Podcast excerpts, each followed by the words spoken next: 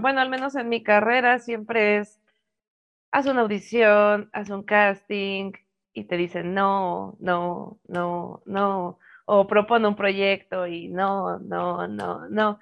Entonces es algo con lo que uno tiene que aprender a lidiar y no siempre es fácil. Cuando, sobre todo cuando viene una racha de nos, es lo más complicado. Y el primer sí que te dan es como, sí, la luz, wow, genial. Y resulta ser que ese es trabajo nada más para exposición, ¿no? No te van a pagar. Entonces, peor tantito. Sí, creo que el aprender a ser resiliente, pues ha sido para mí un trabajo difícil.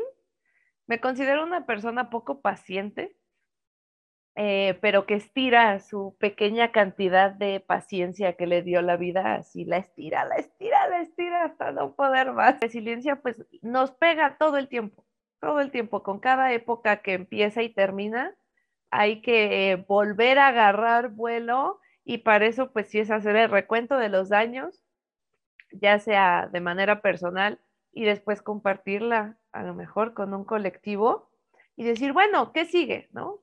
Para adelante.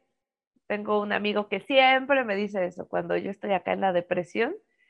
Me dice, pues para adelante.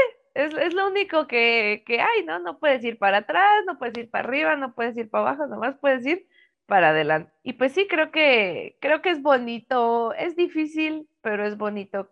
Al menos yo me siento ahorita en ese momento de mi vida como en el recuento de todo el año, de qué sí hice, qué no hice, pensar en qué viene, pero al mismo tiempo es como pongo la intención y dejo que, que suceda, ¿no? Porque es, al final de cuentas esa es la enseñanza de la resiliencia.